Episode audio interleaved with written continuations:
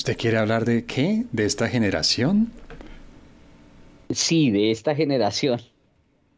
Profesor Garay, pero vamos a aparecer, yo no sé si usted recuerda el pasado en presente con eh, no sé quién de subiría y no sé qué Forero Benavides. O sea, usted ya, ya estamos viejitos. No, no, es que no es eso. Es que resulta que ayer vi un trino. Ajá. Sí, de, de un tipo que decía que renunció al trabajo porque estaba cansado. Y entonces Sí. todo iba perfecto, me encantó, cuando comienza. Es que nosotros somos la generación del cambio. Esta generación sí está valorando su vida privada por encima del trabajo. Es que esta generación de. Entonces, entonces me acordó que ellos, mejor, ellos lo que siempre me hace asumen, reír, lo que más me hace siempre reír es su actitud. ellos siempre asumen que en realidad son el cambio.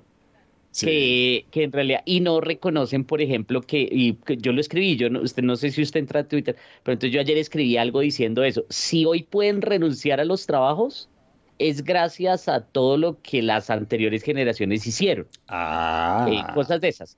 Entonces, eh, claro, es que, es que ese, ese es el punto, digamos, eh, uno no puede pensar que entonces estos chinos salieron y entonces son, son generación espontánea. Ellos son solos, autónomos, maravillosos. No, ellos son el resultado de todo lo que pasó antes.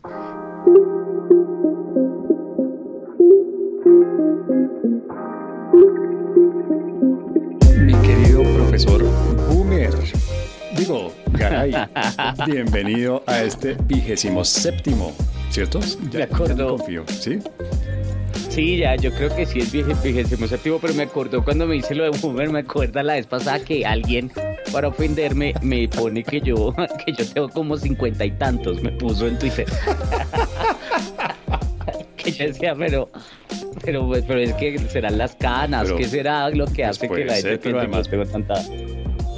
Pero además protesto, o sea, si se están quejando de la gordofobia, entonces quejémonos de la gerentofobia, gerontofobia. Voy a, voy a poner, voy a anotar esa palabra y la voy a poner de ahora en adelante, ¿Tiene gerontofobia. de malo, usted? pues sí, que tiene de malo estar envejeciendo. Yo sé, yo sé. Ah, porque Yo, por sí se ejemplo, utiliza como insulto, ¿no? Claro, es, es insulto. Es fobia, mire usted, desde los mismos creadores de la gordofobia llega la gerontofobia. Sí. Voy a, No, voy pero a usar además, ese término. Estar envejecido, pues, es- es- digo yo, que más natural hay en la vida, que más inevitable en la vida que, que envejecer. Claro. Yo, por ejemplo, Claro. ya empecé con la presbicia. O sea, ya tengo que alejar las cosas de letra pequeña para poder leer bien. ¿En serio? Ya. Pero no será, Sí. no será que usted ya, usted ya con, es decir, se metió en el cuento y, y por eso resulta haciendo esas cosas. Ah, no O jodas, si es médico, es sí. decir, es diagnosticado. No, pues no es diagnosticado, pero yo empecé a sentir la molestia y empecé a alejar el celular, por ejemplo, para poder Profesor Paez, Es que de pronto hay que diagnosticar porque de pronto usted está metido en el cuento. ¿Se acuerda cuando esa vez estuvo diciendo que usted le había dado COVID como siete veces? Ya. Que le da miedo y todo eso. el podcastero, sí. El podcastero hipocondriaco. Muy bien. Profesor Garay, usted me decía, me propuso que habláramos de, de las nuevas generaciones, que usted ya no quería hablar más de política, ni de economía, ni de ideología, ni nada de eso, que ahora se quiere meter con las nuevas generaciones. Eh, es que meter es muy fuerte, no, solamente quería hacer algunas reflexiones, unas, unos pequeños comentarios. Ya. O sea, les quiere echar flores, quiere alabar, quiere resaltar lo bueno de las nuevas generaciones. También, claro, sí, eso sí me parece. Hay cosas muy buenas, ¿sabe? Hay cosas muy positivas. Em, eh, hay cosas muy positivas que yo creo que sí es importante resaltar. Ya. Pues mire, lo reto, lo reto. Le propongo, arranquemos hablando de las cosas buenas de las nuevas generaciones. Listo, perfecto. Entonces, dentro de esta, de toda esta, no sé, manera muy cuadriculadita de hablar de las cosas, empecemos por algo bien académico, es definir de qué estamos hablando cuando hablamos de nuevas generaciones. Uy, eso sí es complicado. Digamos, porque ahí yo lo, yo lo meto, mi observación no es más tanto. como, Mi, observación es más anecdótica que algo, digamos, eh, basado en que no, voy a hablar de la generación Z, voy a hablar, no, digamos, yo diría, yo diría los, los, los, las últimas generaciones, hago referencia desde, no sé, 2015 en adelante. Digo, entrando a la universidad en 2015. Sí, es decir, no ah, sé cuándo habrán nacido, pero más o menos que hayan llegado a la universidad. de siete años. no, que, que, iba a echarle vainas a los niños y niñas de siete años. Usted de siete años, ¿qué hace perdiendo el tiempo? ¿Por qué no está produciendo? Eso. y yo no entiendo por qué ahora no caminan sino hasta los 12 meses. ¿No? Porque no empiezan a eh, caminar antes de los... Muy bien. O sea, gente que haya entrado a la universidad los, en 2015. Estamos hablando de gente que tiene actualmente unos 22 años. Más o menos, sí, yo creo y, y, por qué lo digo? Porque, porque recuerde que alguna vez hicimos un capítulo cuando yo volví a dictar clases, eh, que no había dictado como por año y medio algo así, que yo tenía mucho susto. Y el susto era, eh, venía como resultado de un cambio que hubo generacional que fue muy claro, muy evidente, y yo lo identifico eh, por allá más o menos en 2015 y de hecho hay literatura sobre eso, ¿no? De, que dicen los, los, muchachos que llegan a la universidad en 2015 ya son otra generación, otra cosa diferente y pues yo creo que pueden ser ellos, pero fíjese que podría ser más, eh, incluso hasta lo que llaman la generación X, ¿es que la llaman? X soy yo. Hablando en serio, yo soy de la generación X. Eh, la, ah, los millennials. Sí, los millennials es la, la siguiente. estos sí, los millennials. Centennial y creo que estamos en la Z ahora. Exactamente. Entonces, eh, algunos también uno podría hacer referencia a algunos temas de, de esa generación millennial que sería desde, desde, los, desde el año 81 más o menos, ¿no? Hasta, hasta el, año 95, creo, ahí sí de nacimiento. Pero, pero más o menos de eso uno podría hablar ¿Pero de usted clasifica millennial o no? Sí, yo sería millennial, estaría en el, yo nací en el 81, precisamente. Entonces estaría en el en el límite inferior de la generación. Pero puedo ser boomer. Pero espiritualmente usted estaría en cuál generación? Yo estaría en la generación de entreguerras. o, o no sé. Eh, no, mentira, no sé. No, digamos, sí, la verdad no comparto muchas de las cosas de, de esa generación millennial pero hay unas que sí, hay unas que sí. Bueno, usted extra micrófonos me decía que este tema se le ocurrió, que nos propone este tema hoy, porque vio un trino. Alguien publicó algo en Twitter. ¿Qué fue lo que usted vio? Mm, sí, era un trino que decía más o menos, comenzaba muy bien y, una reflexión muy interesante con la que yo estoy de acuerdo, y era eh, algo así como que mm, eh, eh, la persona que escribió el tuitero eh, había renunciado a su trabajo y se sentía muy feliz, que había renunciado sin, sin haber visto otro trabajo, sin tener ninguna oferta adicional, eh, y decía que pues hacía una reflexión diciendo que, que, lo que pasaba es que uno no podía vivir del trabajo para trabajar, sino que el trabajo tenía que estar adaptado a las expectativas de uno y uno tenía que ser feliz en el trabajo y demás. Y con eso yo estoy súper de acuerdo y de hecho usted lo sabe, porque lo hemos hablado también extra micrófonos, es algo que yo comparto y que yo siempre digo. Em, eh, y que de hecho deberíamos hacer un episodio sobre eso, me parecería interesante. Em, ah, yo creo que deberíamos conseguir a alguien que financie este maldito podcast, a ver si podemos hacer. Javier, usted es el encargado, usted es el fundraiser. ¿Cómo así que no? no? Ok. Ok, listo, me gustó esa pronunciación y todo, como siempre, es una pronunciación impecable. Del inglés inglés.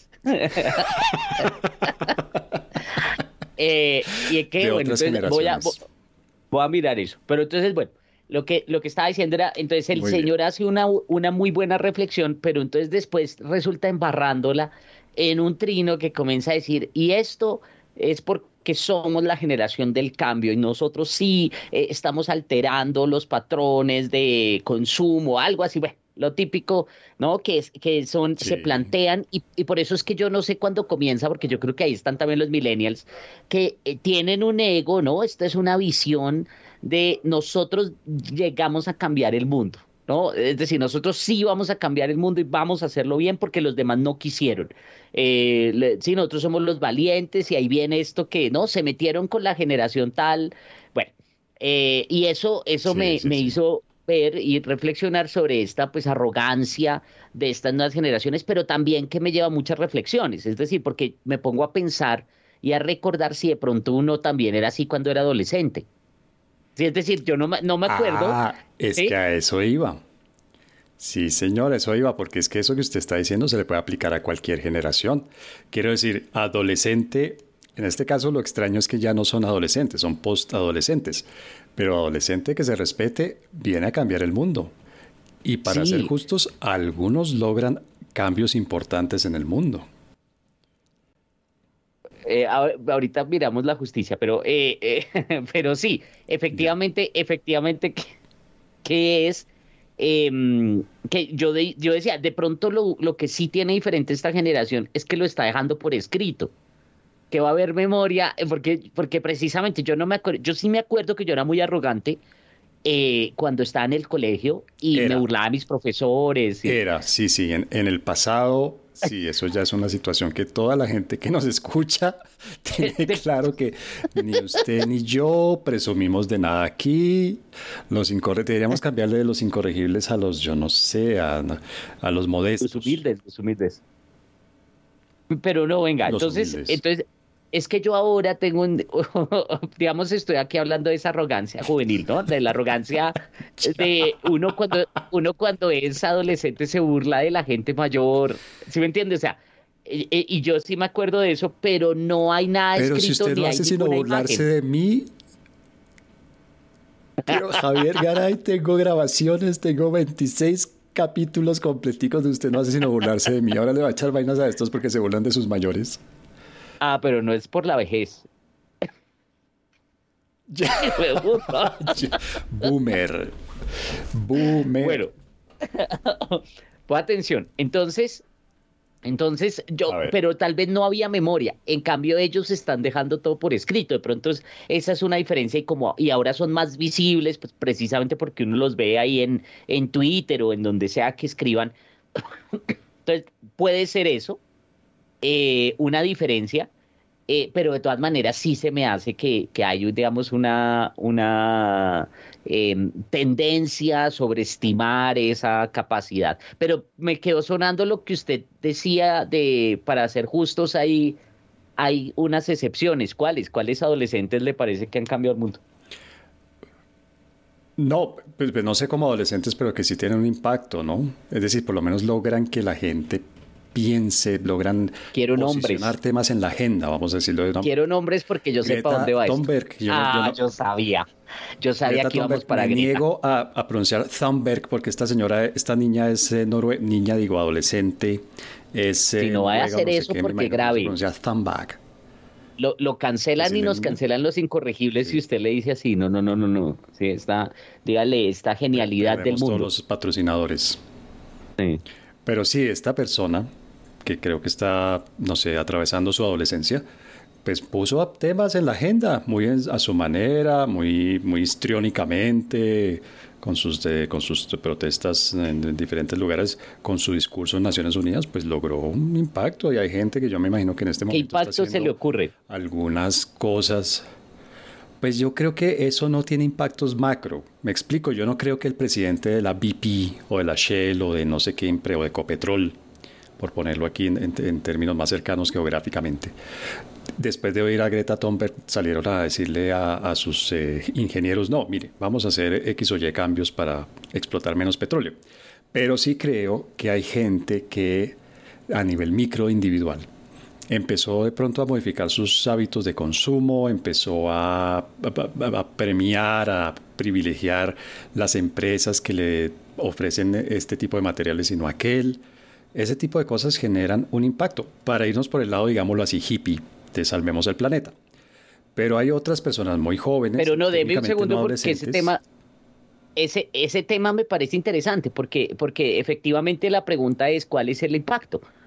Si no, no, no sé, porque fíjese que los temas de, por ejemplo, reconversión industrial, de producción más limpia, de todo eso, no apareció como resultado de Greta y la conciencia ambiental no apareció por Greta. Tal vez se convirtió en un ícono, pero la pregunta sí es cuál es el efecto que ella ha traído.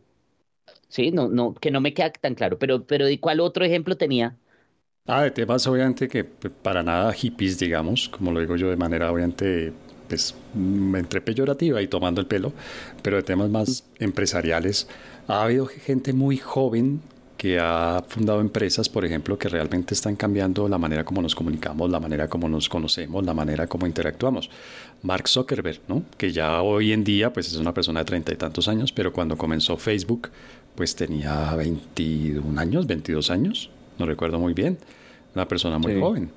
Y efectivamente logran unos cambios fundamentales en, en cierto aspecto de la vida. No estoy diciendo que cambien el mundo, no, o sea, no quiero, no creo que porque Zuckerberg y Facebook eh, tienen un algoritmo X, Y o Z, Vladimir Putin ya no va a invadir a sus vecinos, ¿no? Siendo un poco cínicos, pero también con los pies muy puestos sobre la tierra. Pero efectivamente Facebook y, y todo ese ecosistema que se ha creado ahora bajo Meta, pues es una manera no sé, diferente, novedosa de comunicarse, de interactuar, de conocerse, etcétera, etcétera. Y, por supuesto con todo el impacto que tiene eso en la publicidad y en los hábitos de consumo, etcétera, etcétera. Sí. Hmm. No, digamos, e, estoy de acuerdo, estoy de acuerdo, estoy de acuerdo que sí hay, hay algunas personas que entonces tienen éxito. Estaba, cuando usted mencionó lo de, puede haber algunos casos, me acordé, fue Gauss que por allá me contaron alguna vez en una clase como Gauss, el, del mismo la campana, ¿no? Eh, em, eh, eh, por allá creó un algoritmo para descubrir números primos y tenía, estaba creo que en el colegio o algo así. Entonces, efectivamente, pero, pero la pregunta, y fíjese que ahí nos podríamos alejar, la pregunta es, si eso tiene que ver con la generación o es o son algunas personas que tienen unas características eh, específicas que aparecen en cualquier generación. Eh, digamos y, y, es que esa es otra discusión no cuando hablamos de generación de qué hablamos pues porque eso hay mucha variación entre los individuos de una generación.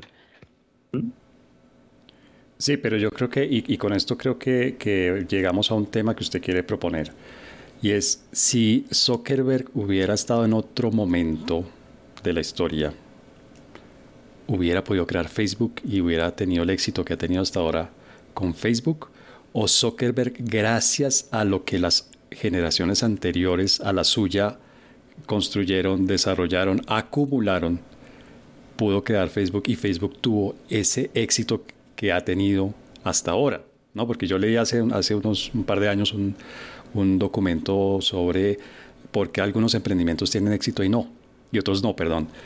Y había un factor fundamental ahí que era lo que llamaban el timing, la oportunidad, el momento en que ese emprendimiento se creaba y se lanzaba al mercado. Entonces había unas ideas muy buenas que simplemente aparecían en el momento equivocado, en el momento en que el mercado no le ofrecía las condiciones técnicas o económicas de consumo o de tecnología y pues simplemente llegaba en el momento equivocado. Y había otras ideas que tenían, además de otros méritos, tenían el mérito de aparecer en un momento en el que coincidían varios factores que efectivamente le permitían desarrollarse exitosamente. Pero esos factores pues finalmente no, no aparecen, no es generación espontánea. ¿no? Muchos de esos factores son lo que las generaciones anteriores a la suya, a la suya digo a la persona que está iniciando ese emprendimiento, pues han construido, desarrollado, y repitamos la palabra porque me parece que se ha vuelto una mala palabra, acumulado. Sí, no, y estoy de acuerdo. Digamos, ahorita seguramente vamos a hablar un poco de eso, eh, pero de nuevo yo creo que hay que dejar claro dos elementos. De un lado es em, la pregunta que usted hizo, si, si Zuckerberg hubiera nacido hace 50 años, hubiera podido crear Facebook. Yo creo que la pregunta eh, habría que plantearla de otra manera porque pues es evidente que no, el contexto es diferente, ¿cierto? Eh, eh, pero la segunda pregunta y es el segundo elemento. Pero permítame lo, lo expreso no, de otra manera. Sí. Zuckerberg sin Steve Jobs y sin Bill Gates hubiera tenido tanto éxito. Sí, eh, no, por eso digo, obviamente si fuera, hubiera nacido hace 50, 70, 100 años, pues de pronto ni siquiera se le hubiera ocurrido, ¿sí? Porque el contexto era diferente. No, no, no, pero no lo llevemos tan extremo. Quiero decir, Zuckerberg 20 años atrás, sin todo lo que hicieron su generación anterior en, términos eh, de tecnología, de empresarios de, la, tecnología, ¿quiénes son los más conocidos? Yo diría que Steve Jobs y Bill Gates. Sin lo que esa generación hizo, no hablemos de, en términos, no sé cómo decirlo, como de, todo el desarrollo, sino esa generación, lo que esa generación hizo, la generación de Jobs, la generación de, Gates hizo, ¿será que la generación de, Zuckerberg hubiera podido hacer algo parecido a lo que hizo dentro de la realidad tecnológica de ese momento? Hmm. Yo, yo creo que vamos a ahorita a profundizar en eso porque lo que yo quería decir era el segundo elemento y es si lo que hace Zuckerberg o ahora que usted dice Gates o, o, Jobs o quien sea es como resultado de pertenecer a una generación o de tener unas características individuales particulares, que esa es, otro, esa es otra discusión. Y yo creo que tiene que ver más con esas características individuales que con unas características generacionales, sí que agrupan y que pues explican comportamientos eh, casi que colectivos eh, sin importar esas diferencias individuales. Y ahora sí, entonces, si, si entendemos eso, es, eh, es cierto que lo que construye Zuckerberg lo construye basándose en unos avances que ya habían hecho otros, ¿sí? en unos aportes que ya habían hecho otros. Eh, en este caso pues Gates y, Jobs y seguramente si miráramos ellos también separaron sobre otros aportes que otras personas habían hecho y así digamos que es un proceso colectivo ahí sí, más bien social de construcción, ¿cierto? De aprendizaje. Perdón, perdón, ¿qué dijo antes de social? Colectivo, colectivo. Uy, acabamos de perder a la mitad de los libertarios que oyen este podcast. Uy, uy, uy. A propósito es que tengo que usar la cancelación. Uy. Es que yo tengo que utilizar los términos que usted entiende.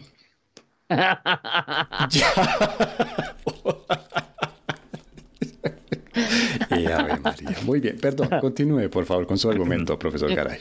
Entonces, eh, que, que, son un proceso de construcción colectiva de conocimiento, de aprendizaje, ¿sí? De... Lo repitió, lo dijo dos veces. de aprendizaje, de, sí, de, de, y lo que usted decía, de acumulación, que en últimas es eh, reflejo de esa creación de riqueza. Entonces, ahí sí estamos de acuerdo. Estamos de acuerdo, pero ahí seguramente nos alejamos de la discusión específicamente generacional. ¿sí? De, de si la generación es diferente o si... No, pues porque en últimas, si llegásemos a ese tema, tendríamos que eh, reconocer que esa generación, es decir, lo que son esos muchachos, eh, todos y cada uno de ellos en sus diferencias, también es resultado de todos los procesos previos, ¿no? Sociales, colectivos.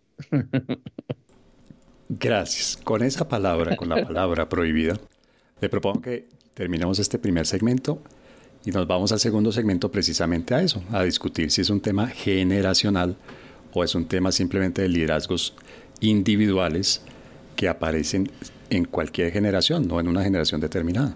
Listo. Los incorregibles.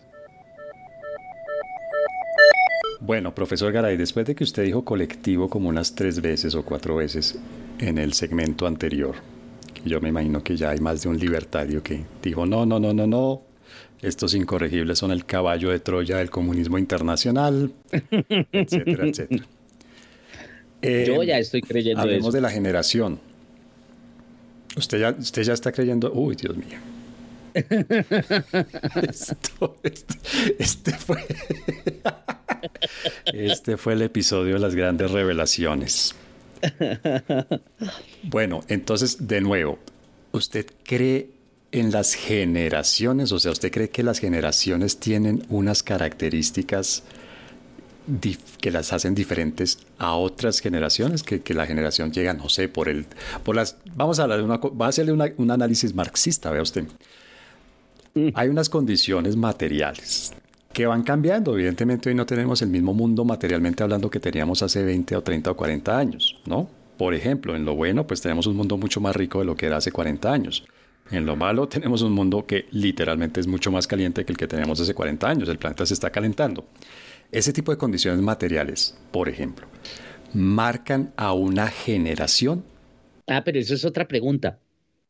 Sí, eh, digamos, uno, uno diría, sí, hay condiciones materiales que seguramente tienen efectos sobre el comportamiento, las creencias, las visiones, los modelos mentales.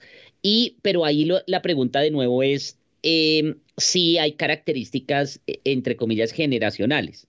Entonces yo creo que ahí hay que matizar. De un lado, de un lado, va, va, a ser una solución obvia, va a ser una solución trivial, diría uno. Sí, por un lado, sí, ¿cierto? Yo sí creo que hay algunas características que diferencian ciertos grupos sociales, porque fíjese que entonces no hablaríamos de cultura, por ejemplo. Y yo sí creo que hay diferencias culturales. Yo sí creo que hay diferencias, y aquí sería la pregunta si realmente hay diferencias generacionales, y ya le voy a dar ejemplos, o diferencias etarias. Sí, o sea, digamos, o etéreas. eh, Eso sí. Sí, porque entonces. colectivas, Dios mío, pero esto se está desmoronando. Dios mío, Dios. Se acabó esto, se acabó esto, cualquier ilusión eh, se acabó. Hasta aquí. Entonces, Caballo de Troya. entonces, el, el tema por un lado es. Yo sí creo que hay unas características que definen esos grupos humanos y aquí pues hablamos de unas generaciones que como usted diría, una del, uno de los insumos de esos comportamientos pueden ser las cuestiones materiales. ¿cierto? Algunas preocupaciones que llevan, a, por ejemplo, algunas preocupaciones, ya que usted habló de cambio climático y bueno. Mm, eh, pero por el otro lado, eh, eh, sí creo que hay muchos otros roles y dimensiones del ser humano que llevan a que existan esas, esas diferencias y a eso hay que sumarle esas diferencias individuales. Y esas diferencias individuales son lo que llevarían a la respuesta del no, ¿cierto? Del no. Entonces, fíjese, ahí, ahí tengo varias cosas. Primero, somos diferentes, entonces yo, yo sí creo que estas generaciones, eh, las más recientes, son diferentes a la generación, por ejemplo, en la que yo viví. Sí, la, de, mi colegio. Con, lo, con temas, temas, por ejemplo, de lo políticamente correcto. Yo no sé qué tanto me divertiría yo ahora, pero claramente yo sí creo que ahora hay mucha más posibilidad de que personas, entre comillas, diferentes se sientan más tranquilas y más incluidas. Eso en nuestra generación, en la mía, eso era diferente. Eh, era, eh, era pues, diferente. ¿sí? Y fíjese que esas, esas diferencias persisten hasta hoy. Entonces, eh, la gente, por ejemplo, que sale de, que salió de mi colegio, em, yo percibo que tiene unas visiones más conservadoras, ¿cierto? Que el promedio de la sociedad. Ahora, la pregunta es si eso es resultado de... Pero ese, ese ejemplo de su colegio es bien interesante porque uno podría decir, por ejemplo, ¿usted en qué, en qué año se graduó del colegio, Javier? En el año 99 o 98. Listo, saltemos 20 años en el futuro. ¿Será que la gente que se graduó en el año 2019 sigue siendo igual de conservadora a los que se graduaron en el 99? habiendo recibido una educación, me imagino, similar, porque los colegios tienen unos valores y tienen unas, unos, unos, sí, unos, unos temas sobre los que normalmente no es que cambie mucho su visión y tal. Pero usted diría, si comparamos su generación de, de colegio, 99, eh, con la más reciente, 2019, hace tres años, ¿usted cree que son mucho más conservadores, igual de conservadores o mucho menos conservadores? No, lo que le estaba diciendo, yo creo que antes, antes, antes, pero es que ahí hay una diferencia de nuevo de las eh, preferencias que van cambiando con la edad, ¿no? Entonces, efectivamente, cuando somos jóvenes, pues el, famoso este aforismo de eh, el que cuando es joven no es de izquierda y, no, no, tiene corazón y el que lo sigue siendo cuando es grande, pues no tiene cerebro, algo así. Em, eh, uno, uno, pues sí, en, esa, en ese momento, pues todos eran revolucionarios, yo me acuerdo, todos éramos revolucionarios. Bueno, éramos, no, yo no, la verdad, no, no mucho, pero... Eh, pero si está usted pelando el cobre con toda, ¿no? Diga la verdad, ¿usted tuvo camiseta del Che Guevara? No, no, no, no, no. Por eso le digo, no, yo no, yo no, nunca hice esas cosas pero sí tenía unos Me llama la atención es que, era, diferente. No muchas veces. No, no, no, no, no. ¿Cómo? No, no, no, no. es, que, yo era, por ejemplo, defensor de Estados Unidos. No. Yo, por ejemplo, era ah, defensor de Estados Unidos. Entonces no cuadraba nunca con esas discusiones, ¿sí me entiendes? Em, pero yo sí escribía en contra de la educación. Yo me acuerdo que yo era director del, del, periódico del colegio y escribí una editorial que me censuraron, mejor dicho, todo hasta que la cambiaron y le quitaron toda la esencia. Sí, sí, sí. Entonces eh, quedó, quedó nada, pero, pero el objetivo era ese. Pero bueno, volvamos a nuestra comparación intergeneracional. ¿A qué edad se graduó usted? Entonces, en el año 99 o 98, sí. 98 creo que ¿Pero a qué edad? ¿Qué edad tenía? Ah, yo tenía 17 años. Bueno, una persona de 17 años del 99 es más o menos conservadora que una persona de 17 del 2019. Es que eso es lo que no sé, profesor Paz. Ahí yo no sé si podríamos ah. comparar, porque de nuevo no, es, no tenemos la, la evidencia, digamos, eh, ¿cómo llamarla? La evidencia, eh, eh, los archivos, pues, documentales, no tenemos la, la documentación de eso y eso me preocupa. Yo, yo, tengo, yo, yo tengo los anuarios y, que lo que me escribieron en 11 para, para despedirse y tal, pero lamentablemente eso sí puede ser diferente. Fíjese que ahí sí hay una diferencia. En esa época nos concentramos mucho, muchísimo menos en temas políticos que, lo que se concentran hoy o lo que uno percibe que se concentran hoy, porque tampoco sabemos qué tanto, yo no sé, yo no tengo contacto con, con personas de 16, 17 años, yo no sé de qué hablarán. Sí, de pronto sí hablan de temas políticos y tienen esa obsesión, pero de pronto no, de pronto hablan de las mismas bobadas que uno que hablaba uno de la fiesta, de con quién va a salir, de sí, de, a dónde vamos a qué vamos a hacer el fin de semana, de pronto. ¿eh? Lo, no sabemos, ¿A pues yo no sé. Vamos a apoyar este fin de semana. sí, pero, pero entonces, digamos, habría que ver. Y eso tiene, y eso tiene que ver, profesor Paez, con yo no sé qué tanto la imagen de lo que supuestamente es la generación de hoy es realmente el promedio de lo que es un joven de hoy o son posiciones atípicas de esa generación, es decir, comparten, pero yo no sé realmente Greta qué tan representativa sea de, de, de, las, de la generación actual, ¿sí? Pues que es famosa es una cosa, pero otra cosa es si realmente ella es representativa del promedio, pues de cómo, de lo que piensan, de las preocupaciones. Yo no sé si de verdad ellos se la pasan angustiados por el cambio climático, por ejemplo. ¿Sí me entiende? Entonces, yo tampoco ahí... Sé. Yo tampoco sé hablando en serio, pero he oído de personas que trabajan en colegios, por ejemplo, que sí. que sí es un tema que realmente les importa.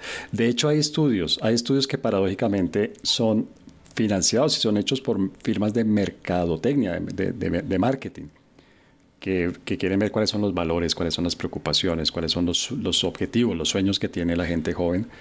Y sí aparece reiterativamente, perdón, esa preocupación por la naturaleza, por el calentamiento global, por, eh, no sé, la huella hídrica, como temas más específicos aún, ¿no? Pues Hay mucho animalismo, por ejemplo, ¿no? Mucha preocupación por el bienestar, por la dignidad incluso de los animales, que sí creo yo que, que son más frecuentes ahora de lo que eran en nuestras generaciones, en la suya o en la mía, por ejemplo. Sí, pero de nuevo, yo, eh, la pregunta es si eso es lo que marca la diferencia. Es que esa es la, esa es la pregunta, o de pronto aquí estamos hablando de ese, yo no sé qué porcentaje sea, que tengan esas visiones y entonces digamos los, los eh, jóvenes que están obsesionados con la política y que se preocupan por esos temas ambientales, que andan angustiados, que son animalistas y demás, yo no sé qué porcentaje sean, asumamos un 30%, un 40%. Eh, eso, eso, es, eso es un grupo específico dentro de esta generación y ahí tendríamos que compararlo con los grupos que también había en mi generación o en la suya, que tenían esa. Yo no sé, ¿usted estudió con Claudia López? ¿Usted es de la misma generación o ella es mayor? De la misma generación en la universidad. O sea, yo estudié con ella Por en eso, la universidad. Aunque ella es un par de años mayor que yo. Entonces, entonces ella, ella fíjese que si pensáramos en la generación suya, uno diría, y solamente viéramos el caso de Claudia López, diríamos, hijo, pucha, esa generación es súper politizada. porque ella estuvo en lo de la séptima papeleta y eso. ¿no? Eh, eh, y, siempre tuvo esta visión eh, activista de la política. Pero no sé, y usted también estudió con este, con el cantante, ¿cómo es que se llama? Cruz, con Santiago Cruz. Con Santiago Cruz, no, él es un poco menor que yo, de ser un Entonces, pero, yo. Entonces yo no me lo imagino ahí en la plazoleta de la cantando con su guitarra, ¿sí? Y entonces si viéramos a Santiago Cruz diríamos, no, a mí? A los dos, los dos que, que cantaban, me imagino. No, no, pero tiene razón. Mire que el ejemplo de Claudia López es muy bueno porque efectivamente ella desde muy joven ha estado súper involucrada en política, en activismo y ha sido activista, lo que significa ser activista. Y yo recuerdo que nuestra generación, o sea, nuestro curso, por decirlo más concretamente, en la universidad, uno hablaba con los compañeros y sentíamos cierta, cierta vergüenza, yo creo, de no estar tan metidos en política y no estar tan metidos en temas políticos como generaciones anteriores. Tal vez por esta idealización que hay del pasado. Y efectivamente nosotros veíamos que en los 60, por ejemplo, los jóvenes universitarios eran mucho más activos y mucho más, em, se movilizaban mucho más y salían a protestar y salían a hacer cosas que nosotros no, nunca. ¿no? Nosotros como clase media muy urbana, muy clase media muy acomodados, jamás salíamos a hacer lo que tal vez esa misma clase media había hecho 20 o 30 años atrás. Tal vez estamos idealizando, como usted dice. Óigame, pero para volver en estos, en estos últimos minutos eh, al tema que le generó la preocupación, ¿qué fue lo que usted vio en ese trino, en esa publicación en Twitter, que le llamó tanto la atención? Entonces sí, todo esto, todo esto para unas reflexiones que me, que me generaron y que me suscitaron y que he tenido desde hace mucho tiempo. Digamos, se ha insistido y martillado y, y, cada vez más por, lo, por las mismas viejas generaciones también, por las nuevas y demás, que esta es la generación del cambio. Pero entonces fíjese que se vuelve casi que una concepción ahistórica y asocial, en dos sentidos, ¿no? Eh, lo que habíamos mencionado, lo que son hoy estos, estos muchachos, las expectativas que tienen y demás, también es resultado de lo que pasó antes. ¿sí? Eh, y eso yo creo que no, no es tan claro. Y en el trino en particular ese que no, nosotros somos la generación diferente porque sí somos capaces de renunciar. Y me parece muy injusto porque seguramente lo estaba pensando de los padres eh, de, de, de él que, que, eran, yo me acuerdo, pues mis papás, mi papá anda angustiado que por la, por la pensión, que cómo voy con pensión. Para él lo más importante es la pensión, pero es que son otras generaciones, ellos tenían otras condiciones. Y uno no puede ser tan injusto de pensar que es que mi papá, como, no, eh, eh, sintiéndome superior porque yo tengo otras condiciones, condiciones que las tengo gracias a lo que él hizo, a lo que mis padres hicieron. ¿Sí? Y los padres de ellos hicieron y así sucesivamente. Yo creo que eso se ha perdido. Eh, se considera que esta generación no es lo que usted eh, por ahí lo, utilizó, es generación espontánea.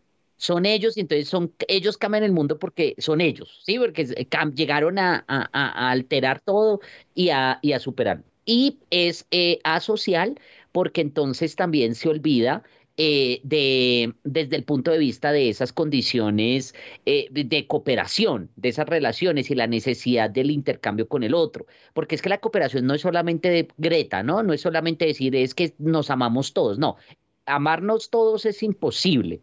Lo que sí podemos ser es que cómo solucionar problemas de manera impersonal a través de la voluntad. Y eso es cooperación. Y fíjese que esos son mecanismos que ha solucionado la sociedad y que tenemos y que, y que entre, más esos lazos de cooperación existan, más podemos tener esos beneficios de, para estos jóvenes que, por ejemplo, que me parece buenísimo, pueden renunciar a los trabajos sin preocuparse por el otro pero es que no se, no se preocupan es porque hoy existen unas condiciones, imagínese eso, dígaselo a, las personas que, que antes era imposible que consiguieran un trabajo y hoy qué maravilla que nuestros jóvenes puedan renunciar y decir, oiga, yo no, no estoy contento con ese trabajo, yo prefiero otro y lo están, lo están haciendo y eso me parece maravilloso, pero tampoco creo que hay que ser tan injustos con el pasado eh, ¿cierto? Eh, y sobre todo con esa visión de, de superioridad y de, de, de heroísmo que pues también es inmerecida. Y sobre todo es una, es una visión casi, como se llama eso? genésica, creo que es la palabra, o sea, el génesis, como que estamos refundando el mundo, ¿no? Ustedes Sí, va- sí, vamos sí. a hacer de este infierno que ustedes han construido, vamos a hacer el, el paraíso, el, el jardín del Edén. Pero yo Exacto. creo que estoy de acuerdo con usted. ¿Sabe qué me llama la atención? Que aquí estaba tomando notas y lo que se me ocurrió fue en una lógica muy económica, digamos, ¿no? Yo creo que, que estamos frente a un tema de escasez y abundancia, me parece. Entonces, claro, son jóvenes mucho más eh, informados, mucho más educados, la mayoría de ellos, que lo que hubo en generaciones anteriores, precisamente porque hay abundancia de información y de formación. De, de formación, quiero decir, de formación eh, académica, educativa. Entonces, son, son jóvenes que tienen eso. Son jóvenes que efectivamente tienen más colchones, precisamente pues yo no sé qué tan común es todavía, pero creo que hay muchos de estos jóvenes que viven con sus familias, ¿no? No sé si será el caso del tuitero este que usted menciona, pero, pero tal vez si uno tiene que pagar arriendo o tiene que pagar una cuota de un crédito inmobiliario, tal vez esta, esta idea de renuncio cuando se me dé la berraca gana y le tiro el, el café en la cara a mi jefe y le digo, métase su trabajo. Tal vez eso lo tiene en una Sí, lo tiene una especie de, de, fantasía, pero nunca lo lleva a la realidad porque, es, porque, pues, hombre, va a ser difícil pagar el arriendo y va a ser difícil pagar la cuota del apartamento. Digamos, si no quiere ser propietario, está bien, es una, es una posición respetable, pero pues si no quiere ser propietario, pero vive en la propiedad de sus padres, mmm, creo que ahí hay un, sí, esa es otra cosa, cosa. Que no es muy coherente, mm. ¿no? Y creo que hay otra, otra um, característica y es que es una generación, por un lado, muy iconoclasta. Estas generaciones de las que estamos hablando, que además estamos metiendo mucha, a mucha gente en la misma bolsa, pero mm. es una generación iconoclasta en el sentido de que sí le responde a sus mayores. Quiero decir, a nosotros, a mí, por lo menos, usted es mucho más joven que yo, pero a mí me educaron con que uno no le responde a sus mayores. Esta gente le responde a sus mayores sin problema y le va cantando a uno la tabla sin problema. Ahora, eso, ya que no, no, lo, no fuimos tan explícitos, eso me parece algo bueno. Eso me parece algo bueno de esta generación. Me gusta, eso me gusta, claro. esa, esa rebeldía, esa capacidad de, de, de, no importarle, sino creer en la autoridad, esas cosas me parece chévere. Eso es muy bueno siempre y cuando venga acompañado, que yo creo que es lo más difícil. Venga acompañado de la, de la actitud, de la disposición de oír al otro. Me explico, no, se, no solamente se trata de cantarle la tabla al otro, sino de oír al otro cantándole la tabla a uno y, y darle algo de razón, concederle algo eh, de razón. Que tiene que ver con lo que decíamos, profesor Páez. Es que esa visión histórica, esa visión eh, no, eh, de, no nosotros somos eso, la, la génesis del mundo y vamos a comenzar de cero y también se ha convertido en, ese, en esa obsesión, esa rapidez, por ejemplo, por, por ascender, por el tema de yo eh, de una vez ya voy a saltar y voy a ser Greta. Greta ya entonces se va a ganar el premio Nobel y fíjese que las viejas generaciones les están alimentando eso, les siguen alimentando eso. Entonces Greta no ha estudiado nada, pero entonces creo que tiene ya, ya eh, doctorados eh, honoris causa por todo lado, que es una cosa pues absurda, ¿no? Digamos, cada cosa tiene su espacio y cada cosa tiene su tiempo, primero. Y lo segundo, que es lo que usted menciona, y es yo sí creo que el problema está en creer que como uno es la generación del cambio, la única, la perfecta, la maravillosa, y no requiere de nadie y todos los demás han sido el problema, menos nosotros que salimos de la nada porque somos los bendecidos, eso lleva entonces a que usted no pueda reconocer que el otro puede tener algo de sentido. Y eso es gravísimo. Eso es gravísimo porque pues, se dan todos estos casos en Estados Unidos, sobre todo en las universidades, en las que los estudiantes resultan insultando a los profesores, callándolos, regañándolos, eh, porque sí, porque, porque es que, ¿cómo así que usted no me viene a decir esto? Nada, nada. Y entonces una cosa es cuestionar la autoridad y otra cosa ya es pasar por encima de la gente. Completamente de acuerdo, profesor Garay, y eso me recuerda que en el comienzo de mi carrera como docente tuve un estudiante bastante iconoclasta en la materia de teoría de relaciones internacionales. ¿Y quién era? Cuente. Eso lo revelaremos en el próximo episodio.